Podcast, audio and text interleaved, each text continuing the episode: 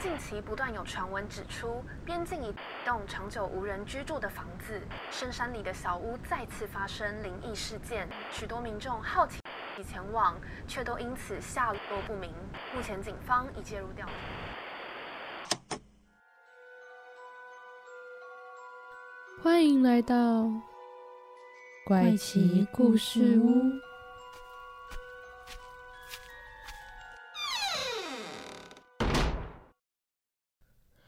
欢迎收听怪奇故事屋，我是 Bamboo，我是 Zoe。嗨，今天我们刚开始就有点不顺利，但是我们相信等一下一定不会出事的。对，刚刚呢还被就是我们电台老师说会不会是我们这个灵节目异节目的问题影响，到了？但其实我们也不是灵异节目啦，大家应该知道吧？澄清对，我？们在这边澄清，我们不是不算是灵异节目，我们只是会讨论很多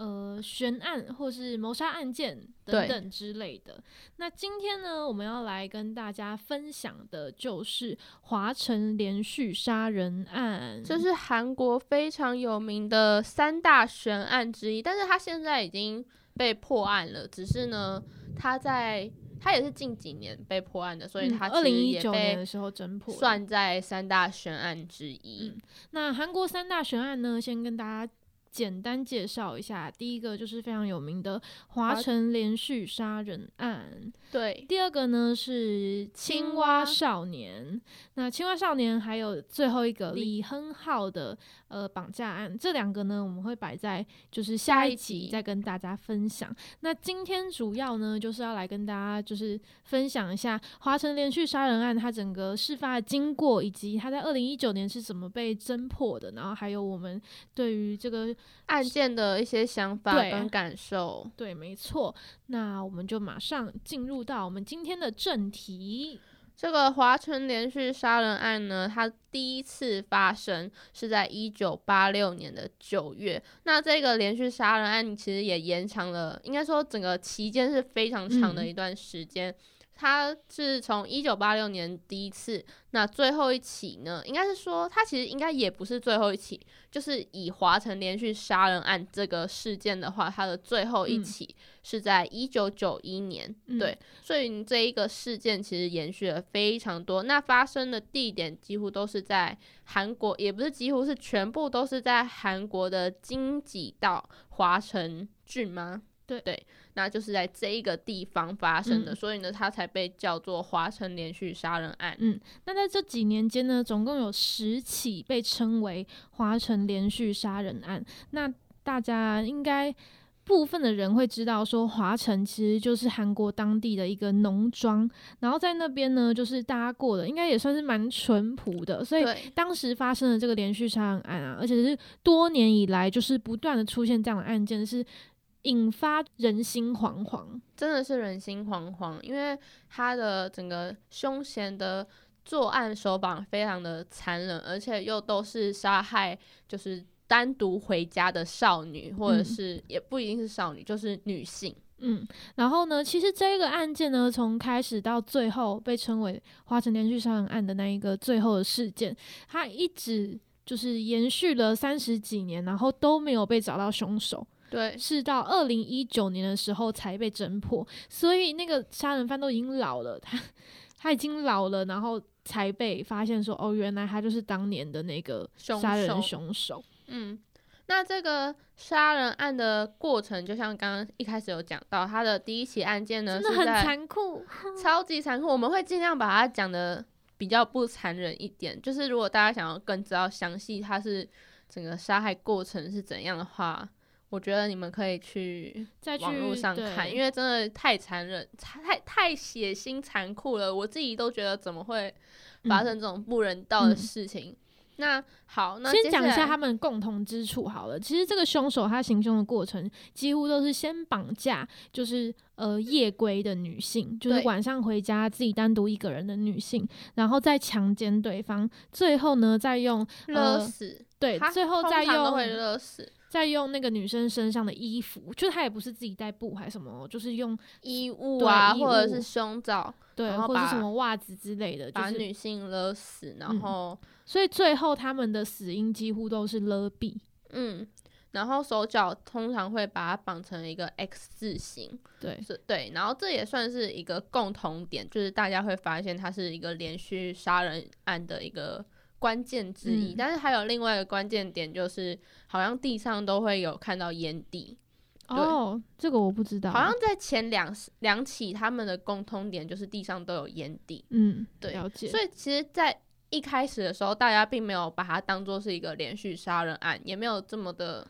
就是明显。嗯，就嗯是只把它当做是单起的谋杀案件去处理，没有想到它是规模这么庞大，然后杀人凶手是有计划性的这样子，就是杀害这么多女性的一对个案件。而且这些女性不是单纯只有青少女，嗯，她甚至就是最老的是有到七十一岁。其实第一案第一起案件，她的受害者她就是一个七十一岁的女性，嗯她是她是在九月十五号，一九八六年九月十五号，然后被受害，呃呃遇害不是受害。他是在这时候遇害的。那他那时候是从女儿家投诉回家的路上，然后遭遇到这个这个残忍的事件。嗯然后在隔天的时候被发现沉尸于田地。那就是像我们刚刚讲的，他的下半身身是赤裸，然后并且趴在田地上，手脚被绑成 X 字形，然后死因也是勒死。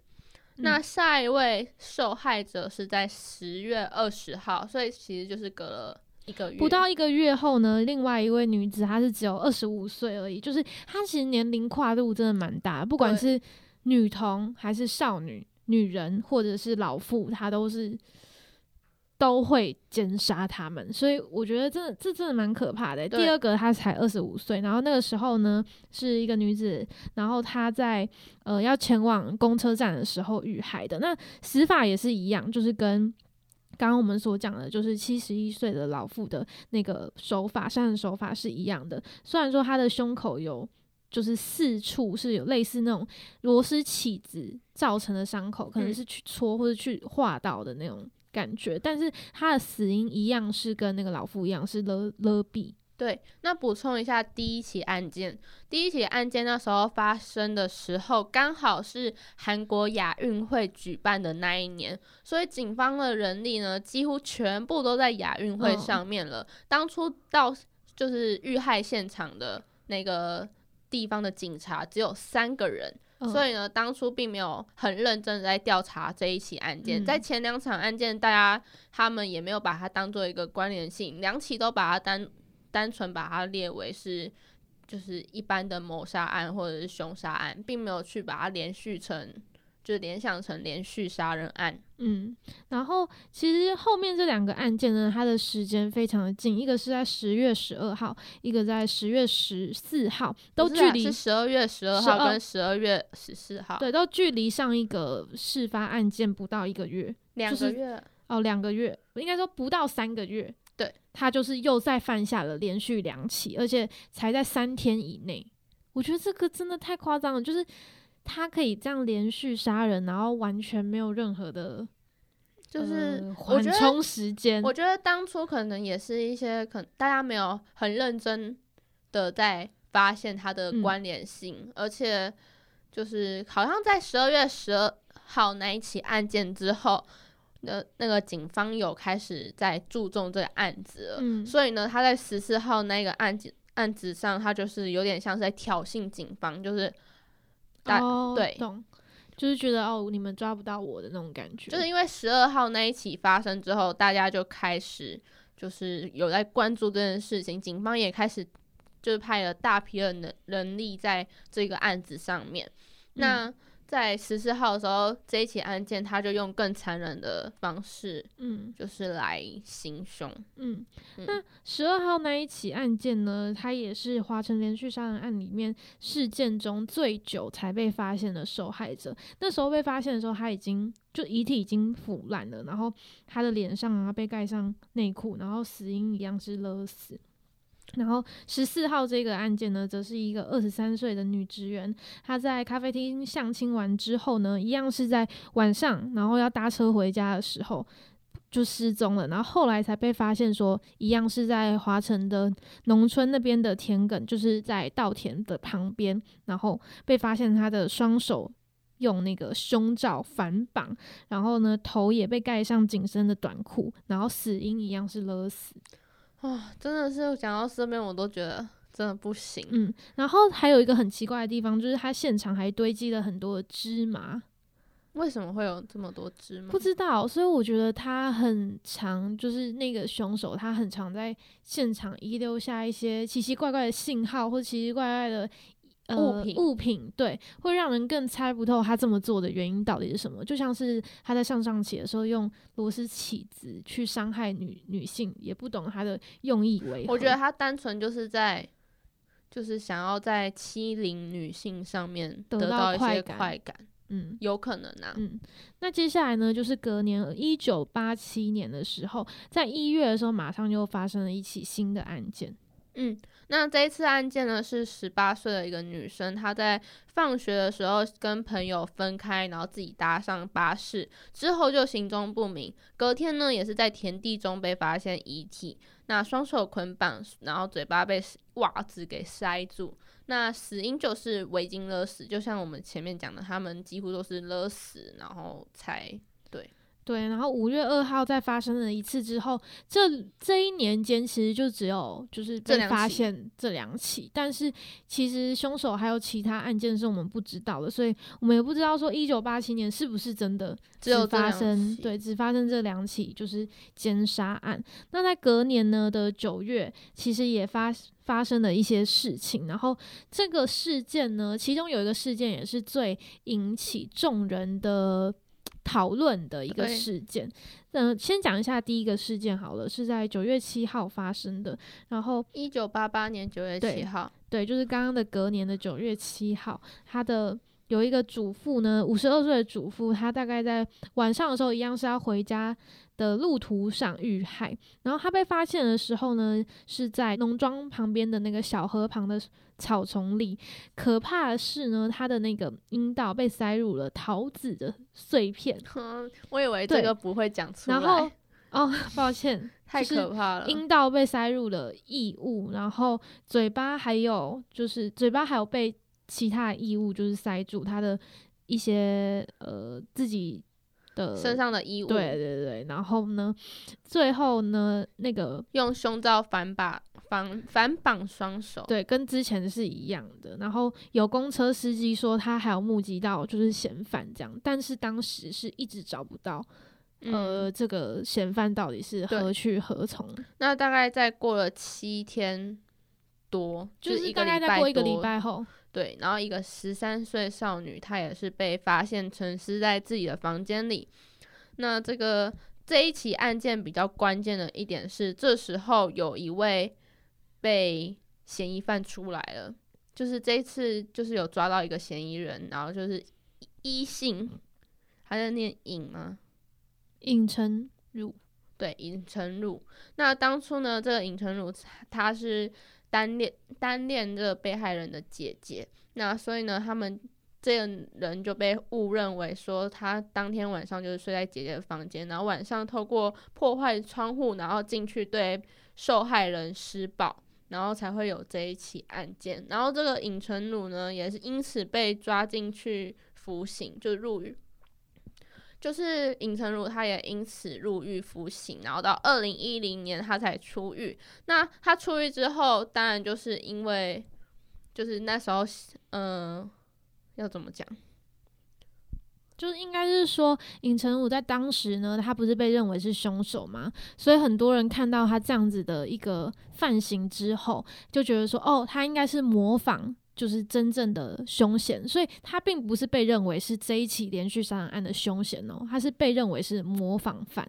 所以那个时候他是以模仿犯的。呃罪名就是罪名而入狱的，然后那个时候警方还有对他严刑拷打，最后他就招认说，对，就是他做的没错。不过呢，到二零二零二零年的时候再审，他才知道说，哦，原来连这一起案件都就是跟他无关，跟他无他其实是无罪的，嗯。只是当初因为警方严刑拷打，就是就是逼他一定要讲出他就是凶手，嗯，所以呢，他才只好招。所以也算是他就是在监狱里面蒙冤了三十二年，然后最后才呃真相大白，然后知道说哦，原来这连续杀人案都是同一个人所为，并不是有一个模仿犯这样子。对，所以这就是当时这个案件。那警方也针对这件事情也有做出公开的道歉。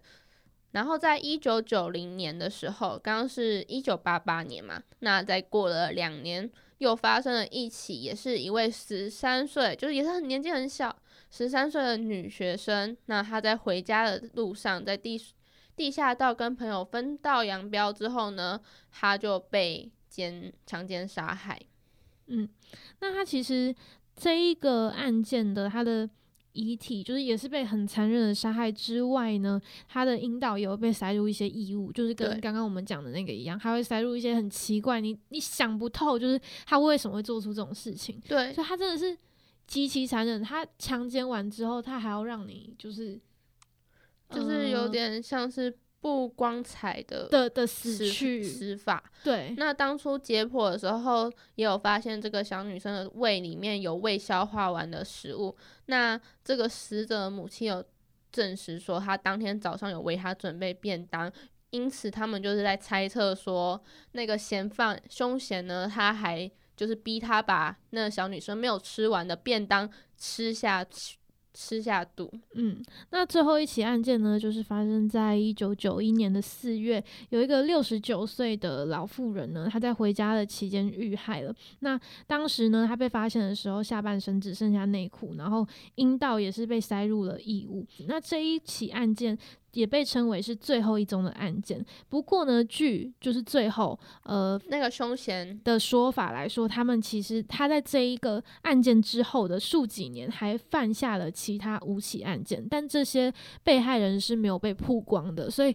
除了刚刚我们所讲的这些呃受害者的遭遇之外呢，其实还有许多是没有被公开对的，没有被公开的，或者是我觉得可能凶手他还没有说出来的，对。是没有，就是这些案件永远不见天日的。而且其实我们刚刚说的十起案件，那在华城连续杀人案中算十起案件，但是其实有再多一位是幸存者的，嗯只是呢网络上并没有公开这个幸存幸存者的资料之类的，嗯。或者是他的供词都没有公开，嗯所以呢这部分我们也无法得知，但是就是嗯。知道有幸存者这样一个人。嗯，那相信大家一定会非常好奇，说他的后续的发展是怎样。其实，因为那个时候呢，这一个连续杀人案件就被呃韩国人就是很用极大的关注度去关注这一个事件，然后嗯，当时呢的警察也有用，就是很应该是说他们也有调查出了大概两万多名的嫌犯，然后也去鉴定了五百七十组的 DNA 啊，他们鉴定了 DNA，然后也有一一些指纹等等的。对，但是当时呢，可能也是一些资讯都不太完整，所以一嗯直都找不到一个真的符合这个嫌犯的人。嗯不过呢，就是最后被发现的这个嫌犯，就是最后认罪的这个真凶呢，他其实也有包含在当初就是刚刚 Ben 补说的两万多名的嫌犯当中。对，不过呢，却因此错放。他的错放原因是因为当时呢，他的 DNA 鉴定说，就是呃，这个真凶的 DNA 的血型不跟符。对，跟那个就是在当场遗留下来的 DNA 的检验是不符合的，所以后来呢，因为他也没有任何的不良背景，就把这个真凶放走了。所以我觉得这真的是非常可怕的一件事情，你就这样放走他，好不容易抓到了，就对，就就放走他，就最后还呃导致了更多更多让人心痛的事情发生。而且就是因为这件事情真的过太久，已经过了十五年的那个就过了是。对，过了十年的民诉追追诉期，在二零一零一年的时候呢，因为是最后一起案件，最后一起案件是在一九九一年嘛，所以过了十年之后，二零零一年最后一起他的诉讼期也追诉期也结束了。那所以大家就说，呃。不管这个受害人的家属想要怎么样的讨回公道，其实他们都已经失去了对凶手提出追诉，还有对凶手提出民事诉讼的一个权利。嗯，那在二零零六年的时候，十起的案件最后一起也是过了十五年的刑事追追诉期，那就是在就是代表说以后。二零零六年以后呢，就算找到凶手，这个法律也无法对凶手有什么样的行动。而且，其实这一个案件的侦破呢，也不是在譬如说二零一六年就是宣布哦没有办法找到凶手之后，马上就被侦破。他甚至是在过了十几年之后，十三年之后，哎，对，才被发现，就是全案才有重大的突破。我觉得这能够在二零一九年就是被侦破，也是一件奇迹。可是，我觉得。虽然是奇迹，也是很悲伤的奇迹，因为呢，没办法再对于这个凶险做出任何的行为，或者是就是刑事刑事的责任责罚，刑事或民事，就法律完全无法再对于这个凶嫌做出任何的处罚跟惩处。所以我当时看到他，就是他其实是被判就是无期徒刑，但是他服刑二十年的话可以假。假释，然后就觉得天呐，他杀了这么多人，然后他居然还可以假释有出狱的机会，所以我就觉得哇，那万一他之后真的因为他呃在呃监狱里面，然后表现的比较良好，最后出狱了，那会不会造成韩国社会呃女性对于这样子杀人魔更害害怕的一些动荡？对。太可怕！我觉得我真的看到这这，我看到也觉得超可怕。其实，在这之间，就在侦破案之间，其实就有很多部的电影啊，还有电视剧，韩国他们自己拍的。对，然后也有讲电影的导演，我忘记是呃，就是《杀人回忆》的这个电影导演讲的，还是我们最熟知的《信号》这部。电视剧、韩剧的导演讲的，反正当初他们就有讲说，想要拍这个的动机就是他觉得说没办法，不能因为这件事情的结束，就是像是刑事或者是民事案件的结束，就让这个凶手就是继续逍遥法外。那他觉得要让这件事情再重新被拍出来，要被记录下来，让提醒所有人，就是提醒，也是提醒这个凶手说，你现在这件事情是在被放大检视的，不是因为时间过了而被遗忘。嗯，而且在当时呢，其实他们在获破这个嫌犯的时候，发现说这个嫌犯呢，就是他的那个 DNA 是跟正在入狱入狱服刑的其中一个嫌犯的 DNA 一致。那是在就是这所有的连续杀人案里面的第五起、第七起还有第九起，就是在现场采集到那个 DNA，就刚好跟韩国监狱里面某一个服刑的。嫌犯对一样一模一样，而且听说是就是百分之百，就是完全百分之百的符合，他是一样的符合，所以呢，他们才重新调查这起案件，也去就是重新的侦查这一名嫌犯。那这一名嫌犯就是李李春仔。那李春仔他其实一开始也没有就是承认说哦，他就是他为了想要就是因为他。他会进去服刑。我们刚刚有说到，他已经被抓进去关了嘛？是因为就是强奸了他的妻妹，就是妻子的妹妹，对，十九岁的妻妹。所以那个时候他强奸完他的妻妹之后，他就被判就是无期徒刑，然后二十年可假释这一个罪行。所以他觉得他自己是有机会可以出狱的。所以在当时他并没有就是呃承认说，就是他并没有认罪。连续杀人案这个罪名，是一直到他的 DNA 被百分之百验出来，大家都已经知道就是你，你不要再狡辩了，他才慢慢的去公认说，对，这些都是我。对，他甚至是原本没有想要承认第八起，就是我们刚刚说的模仿犯的那一起，嗯，他原本是不想承认，他说那一起不是他做的，但他最后还是，他最后还是招认了。对，对，所以我觉得真的。我反正我看到我都觉得他杀了他连续杀了这么多人，但是他心里没有一丝对于呃他做的事情的一些恐惧。我觉得愧疚他一定没有啊，因为他都这么残忍，但是他不会有恐惧嘛？不会觉得说可能会遭受到什么报应，或者是他自己的在晚上的时候心里会作祟之类的感觉，就是都没有。他还可以就是。坦诚说：“哦，他就是还还犯下了其他起的罪名，这样。然后我觉得他最后没有被判死刑，真的是我很不能接受的一对，很不能接受的一件事情。连受害者的家属一定更难以接受，嗯更何况年纪这么小、欸，就是年纪这么小，什么意思？其实都是很年轻的女生被哦哦哦受害。哦嗯，那虽然有一位女性是七十一岁，没有啊，她有好几位都是五十几岁、六十几岁、七十几岁都有。她其实不管是老妇还是哦少女，或是女童，她都是可是大部分都通是，杀。但是大部分都是那个啊女女学生或者是上班族而已。哦对啦，是没错。但是我觉得他最可怕的地方就是在于，他不是只挑青少女下手，对，而且我觉得我们刚刚也有算过那个嗯时间，他在一九八六年杀的第一位老奶奶是七十一岁，那时候他才二十三岁，对他二十三岁，然后去嗯奸杀一位七十一岁的老妇人。对啊，我就不懂他怎么可以这么残忍下得了手。所以我觉得，不管他今天对象是女童，还是去是一一般的个上班族，还是老妇老妇妇人，我都觉得他他的心理已经极度的扭曲，才有可能犯下这样子的罪行。而且，不管对方的年龄是如何，而是她是女生，他就去做。对，然后当时因为刚刚有说到她非常年轻嘛，所以其实我在网络上查不太到他的背景资料，只知道说他是在华城农庄里面还蛮有财力的一一个家庭出身的，所以如果说他今天真的可以出狱的话，他还可以继承他们家的一些财产，就是他还可以变成有钱人这样。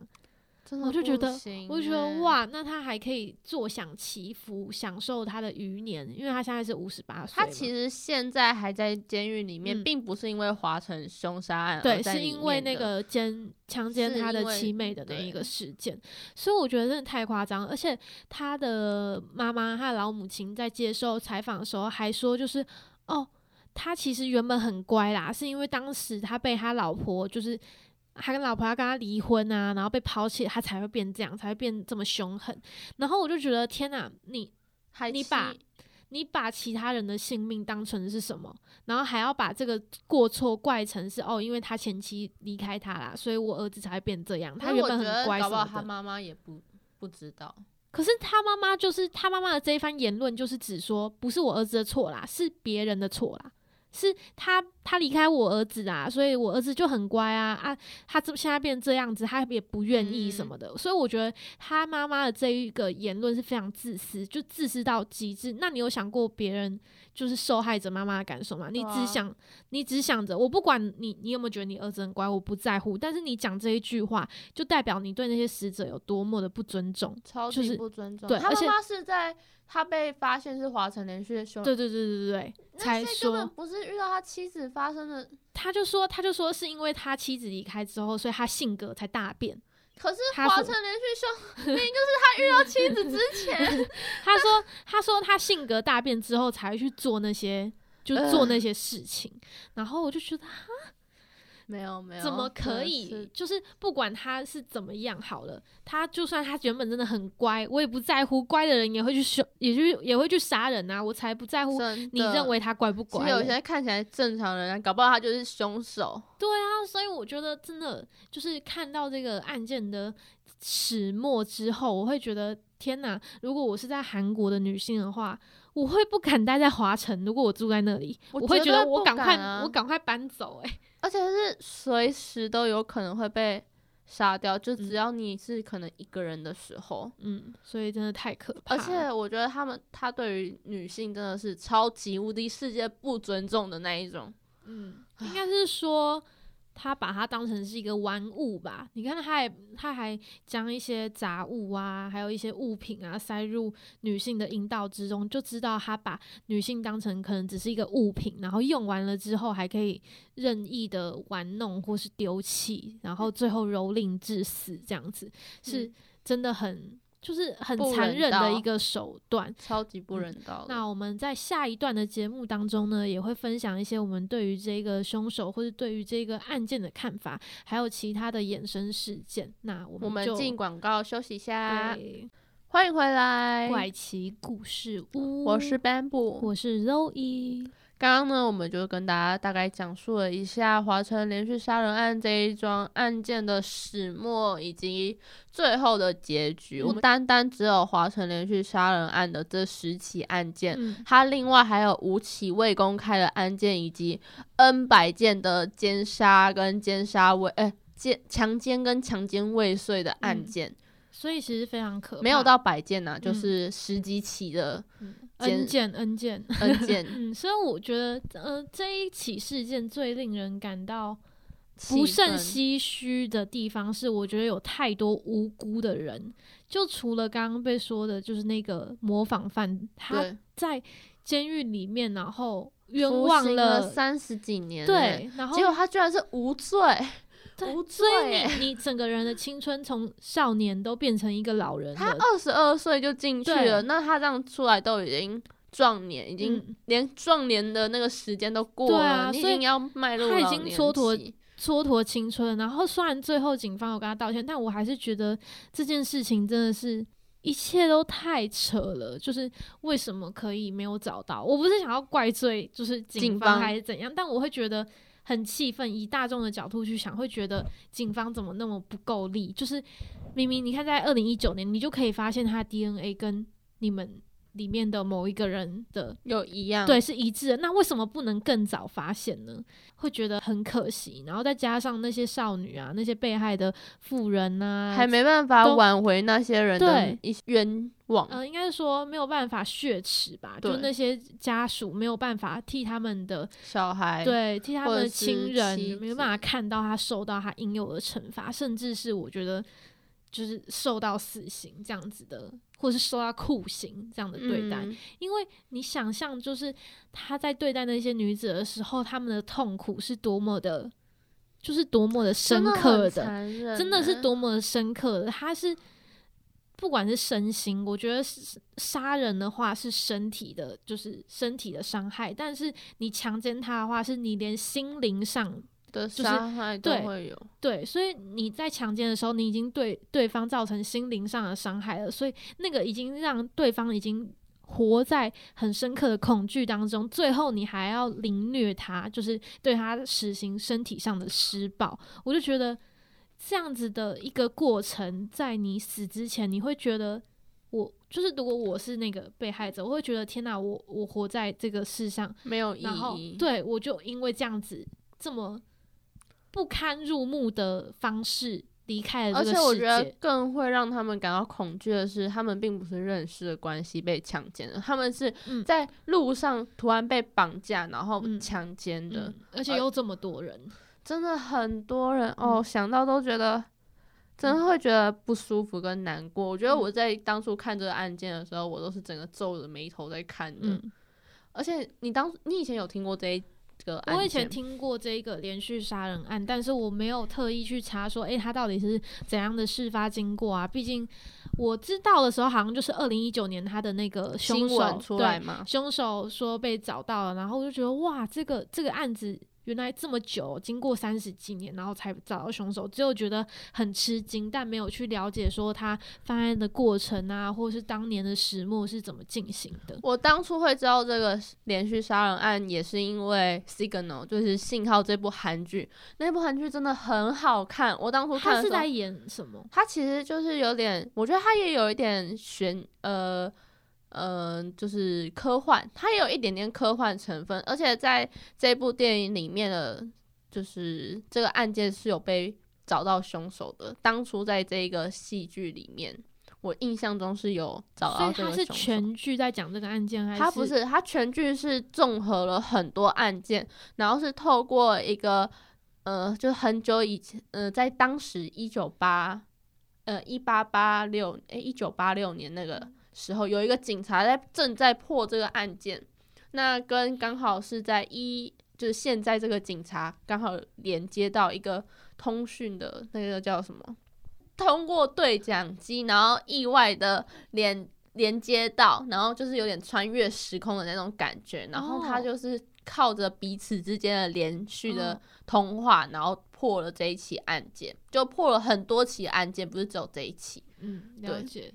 所以哦，所以那那个以前的警官已经不在了，是吗？对，以前的警官好像已经不在了，然后哦呢，跟未来这个警官，然后联系上，然后破了一些案件，然后华城连续杀人案就是他们破的其中一场案件。嗯我对于了这一场案件真的非常印象深刻。嗯，所以它里面有拍到这个案件的一些过程，还是怎么对，就是有拍到，比如说像是沉尸在田里的画面，哦，就是也没有到真的有画面，就是有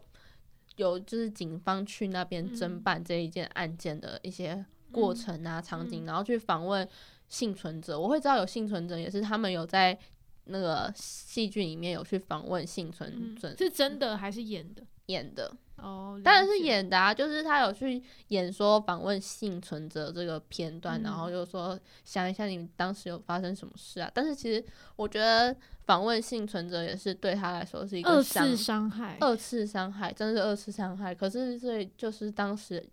剧里面就是想要办案，但是他也觉得、嗯应该是说，我觉得看被害者愿不愿意遭受这个二次伤害，讲出来，让更多的其他女性或是他想要帮助的人知道在他身上所发生的事情，用他自己的经历，因为在剧，呃、对，因为在剧里面其实是那个家人还有那个女生都极力反对，想要警方来嗯访谈嗯对对。通常都在剧里是这样，面所以我觉得是很看很看他们的那个就是自己的意愿啦。对，因为并不是每个人都可以好好的说出这件事情的。我觉得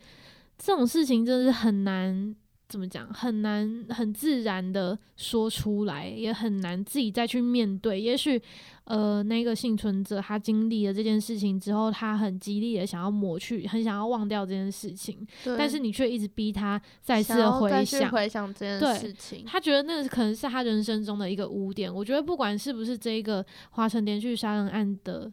相关的事件，对相关的关系人啊，我觉得是所有害人对所有的被害人，所有可能是被性侵、被强奸啊，或是曾经被骚扰过的女性，甚至是男性，就是我觉得他们心中都会有一道就是没有办法去揭开的伤疤。那如果说他自己是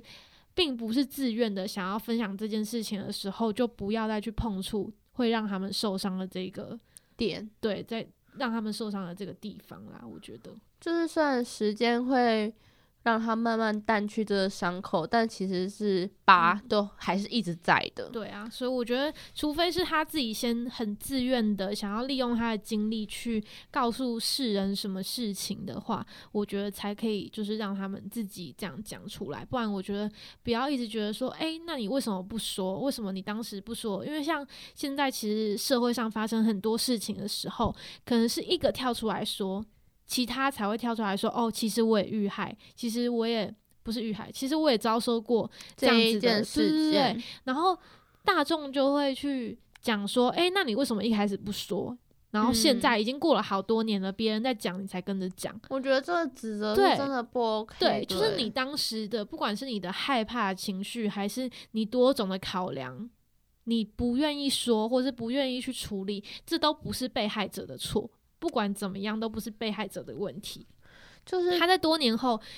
愿意，就是因为某一个人跳出来讲之后，他跟着一起跳出来讲，那是他勇气的展现，而不是他什么就是事后在马后炮什么之类的。所以我觉得很多大众对于呃事后才敢说出来，就是才敢发生的女性的这些奸案对的这些呃批评是很不合理的。我自己是这样觉得，不应该要去指责这些女生，像是前阵子那个不是大陆男艺人发生的那一期，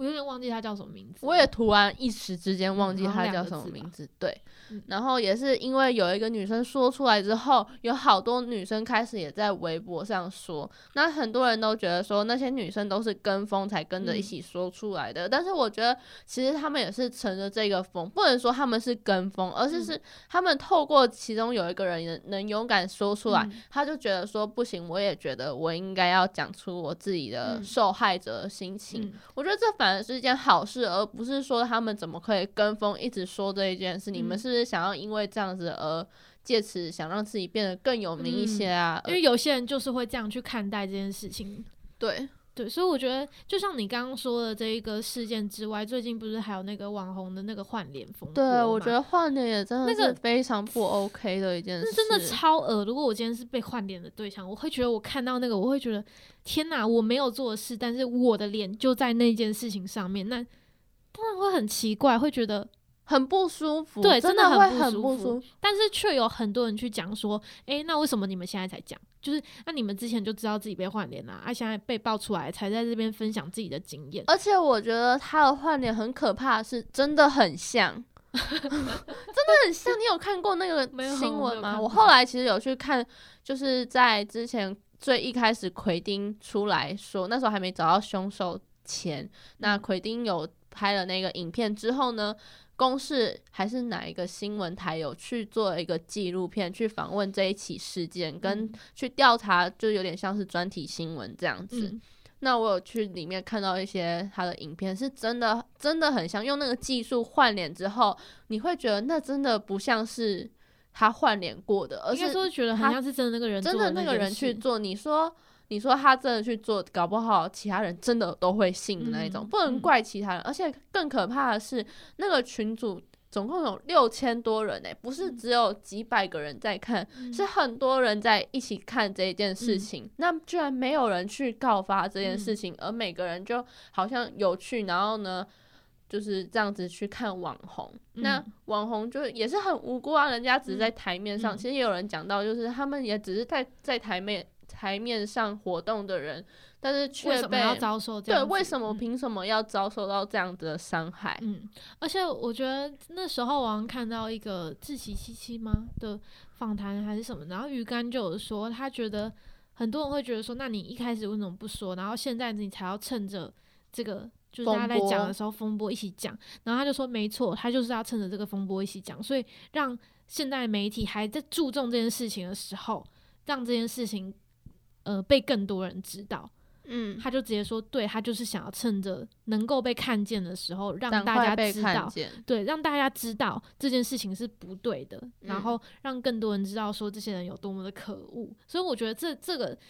这个选择也是没错，就是被害者他在。很多被害者出来的时候，他一起讲出他的真实经历，那个时候才会更被媒体所关注。不然，平常这些事情可能都是被深埋在地底下的。所以，嗯我觉得这样子的选择是非常正确的，并不是可以被批评的一个点。而且我觉得，其实大众很无法，可就是没有遇过的人，搞不好其实真的无法理解那些被强奸的人，或是嗯被甚至是被骚扰的人的心情。我之前当就是 Seven 店员的时候，就曾经有被骚扰过，我就真的会觉 Oh 得 my，god，真的假？就是哦他就是会一直想要去碰你的手。嗯，我当你下是结是账对结账嗯的时候，他会一直想要刻意去碰你的嗯手。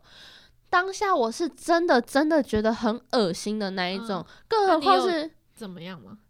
就是后来也没有发生什么？你有做出什么反应吗？我就赶快躲啊，就是不让哦他碰到我的手啊，哦不然真的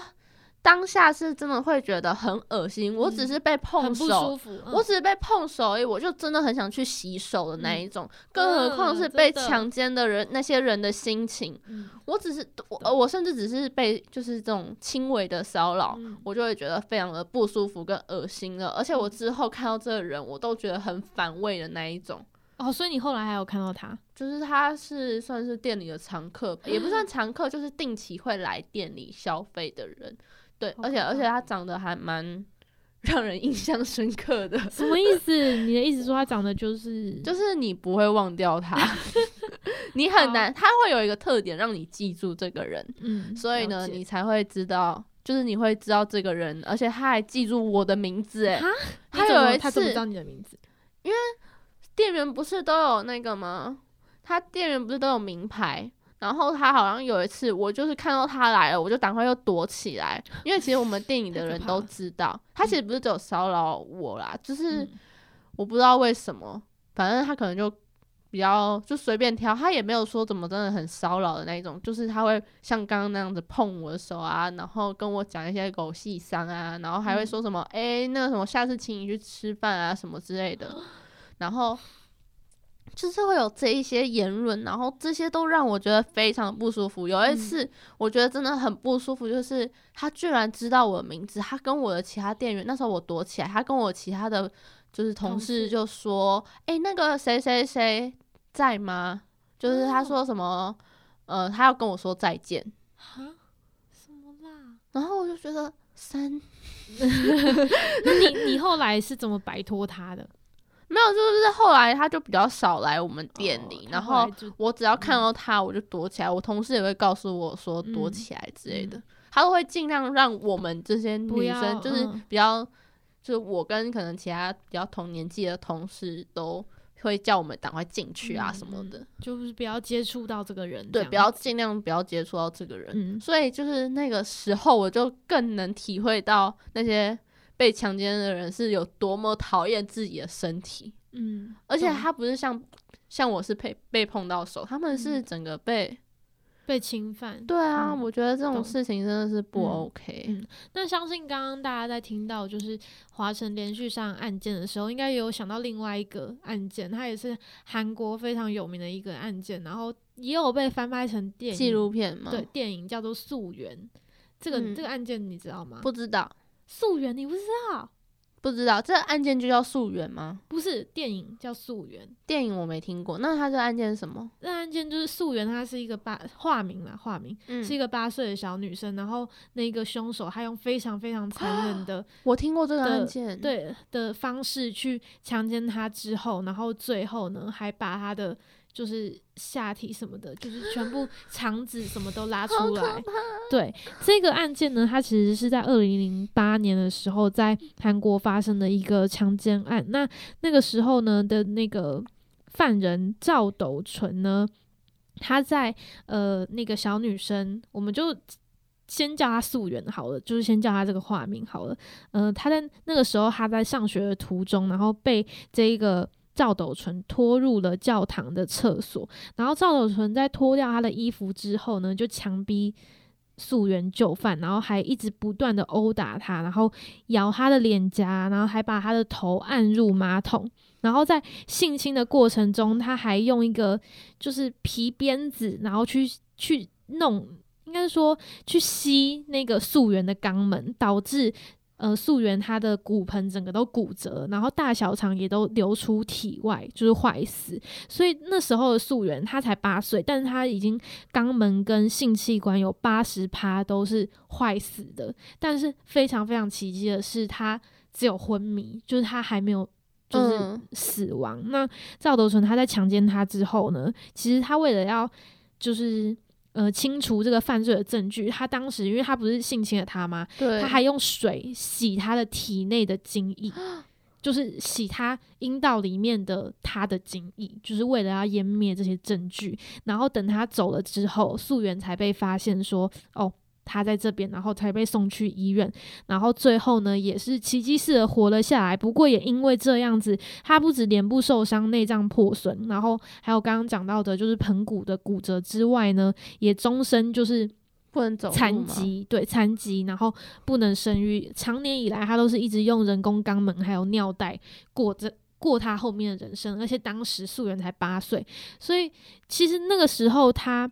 呃推出这个电影的时候，他有被改编成两部电影，然后嗯就引发了很在那边，对对对对，真的是引发很多的讨论，然后我听到这个故事好想哭哦。对就是很多人都说，绝对就是如果你没有做好心理准备，不要看溯源，因为溯源他是以他妈妈的角度出发的，所以他看到他女儿被这样子啊对待的时候，我现在听的心故事，我都好想哭对他心有多痛，就是他是以家长的角度去看这一看待这件事件，所以很多。人都说溯源就是一定要看，但是你一定要做好心理准备看才看，因为每次看完你就是必哭，所以我现在还没去看，因为我不知道敢看，我不知道这部电影，可是我知我好像有听过这个我真不敢事件因为之前好像有同学跟我分享过这个案件，真的太可怕了。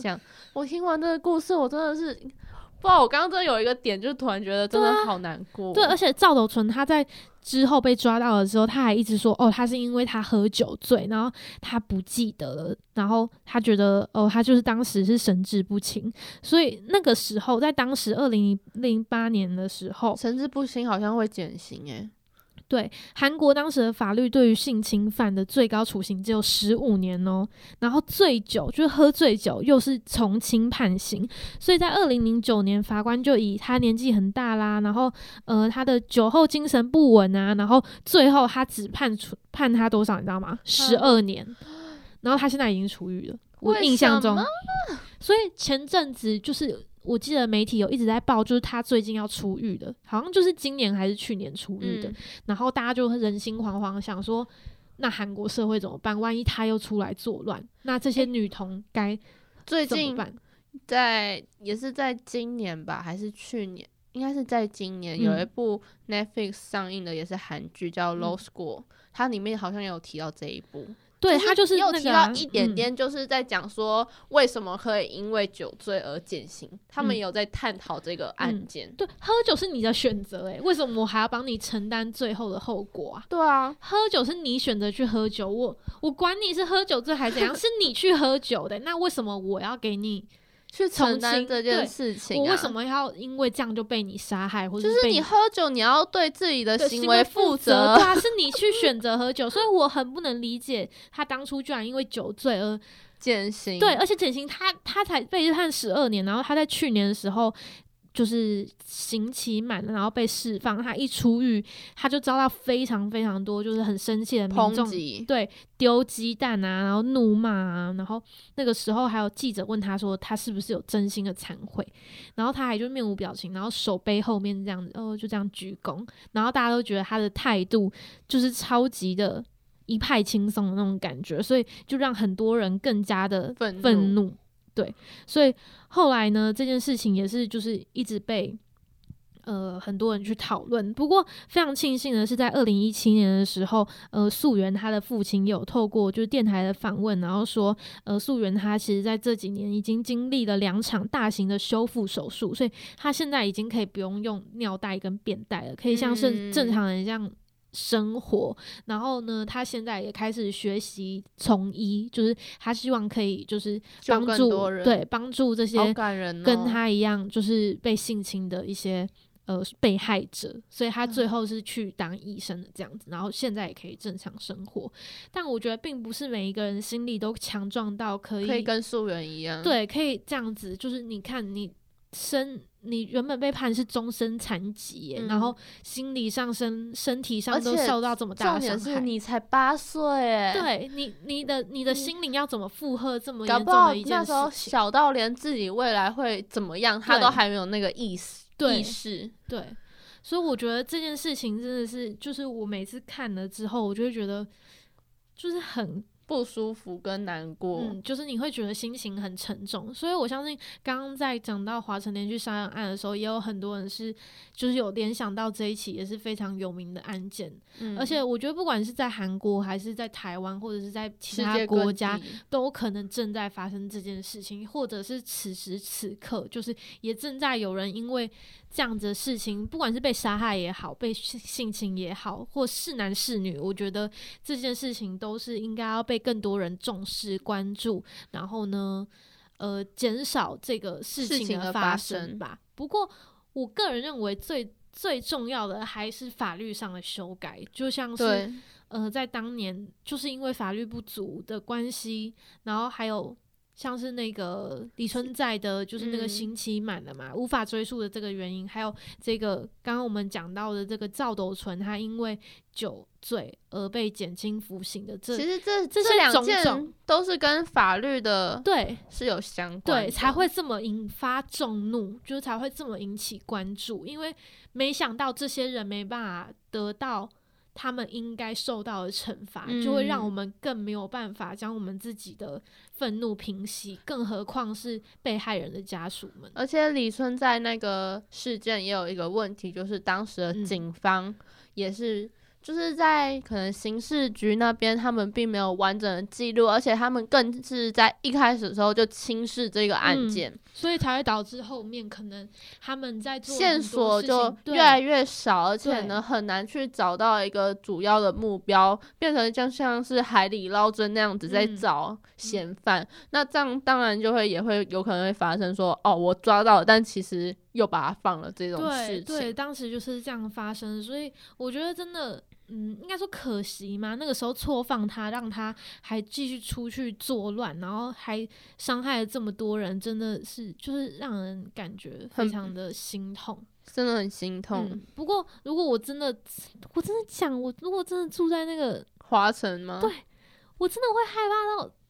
就是都已经发生这么多了、就是而且还是好几年，就连续几年，嗯，我应该全部人都搬走了吧？直接这个华城这边 就是封城，然后大家都去，可是不可能大家都搬走。但我觉得太可当然也是不可能的。我觉得那边一定就是房价 之类的有掉啦。嗯，因为那边那边是农庄，那边本来就是一个蛮淳朴的一个小镇、小村庄，所以大家在知道这件事情发生的时候，会觉得天呐，这么他们很多，单纯的地方怎么会发生这样的事情？他们很多都是被弃尸在田里，对啊对啊就可以知道说那边是真的嗯是田旁边呐、一个然后小小河旁边的草丛啊。然后李春在他后来其实，在就是认罪了之后，他也有讲说，他当时还画了很多的地图，就是因为他对于这些地形是他是当地人嘛，所以他嗯对于地形是非常熟悉的。他知道要把他们放在哪一些地方，不会被晚上的时候不会被发现，然后也知道自己要如何脱逃，才不会被警方所追起。所以那个时候他自己说出他还画地图什么的时候，也是让人非常气愤，就是想说他利用他自己是当地人的这一点，然后去掩饰了他的一些行踪，还有他所就是他有他的优势，对所以我觉得，嗯、不管怎么样，就是在在那个当下，就是我看到他认罪认罪的当下，我会觉得哇，好像他好像觉得哦，他认罪了，一切都就是那叫什么烟飞云散吗？好像他认罪就是了就过了就是过了，对，好像这件事情就结束了一样，但是这件事情并不会因为他认罪，或是因为他怎么了，呃，或是因为他或是因为他道歉了而消失，不可能，这件事情永远都会在。那为什么还要让它发生呢？所以我觉得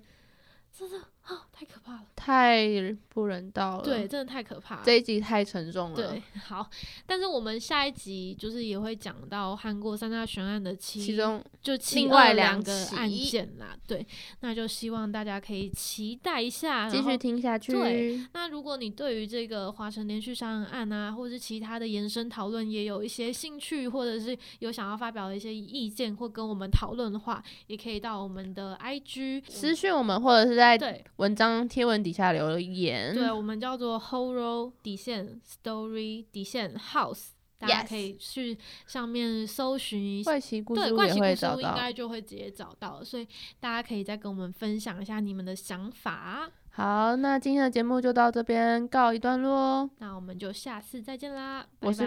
哎、好，不好意思，那我们就下次再见啦。我是 Bamboo，我是 Zoe，我们下周见。拜喽。